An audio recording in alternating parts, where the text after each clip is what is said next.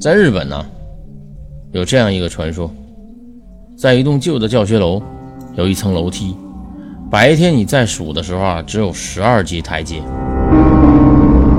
但是晚上你在数的时候啊，发生了奇怪的事儿，台阶多出一阶，变成了十三级台阶。在以前的这个教学楼呢，曾经有一个坏学生吧，啊，十分的坏。不爱学习，调皮捣蛋，破坏学校纪律，与老师打架对骂，更有一次因与老师发生了口角，当天晚上放火来烧掉这教学楼。可当时在放火的过程之中呢，被这巡楼的老师发现了，他跑上了楼梯，可脚跟却没跑稳，从楼梯上摔下来。当时是大头冲下摔下来，摔下来之后。头骨碎裂，当场死亡。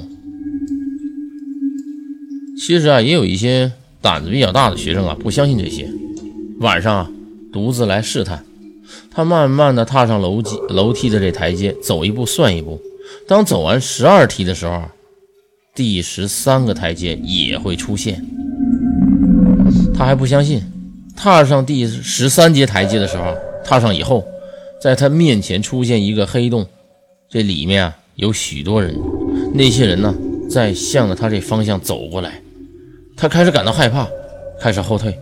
可是后面有人呢在推他，他回头一看，一个没有半边脑袋的人叫他一起去玩。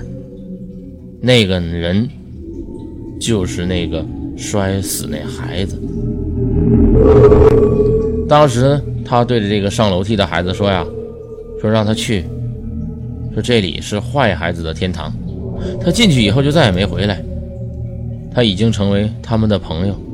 在这里说明一下，在白天数的时候啊，的确只有十二级台阶，而且啊晚上能看到第十三级台阶出现，而且说只有坏孩子才能看见。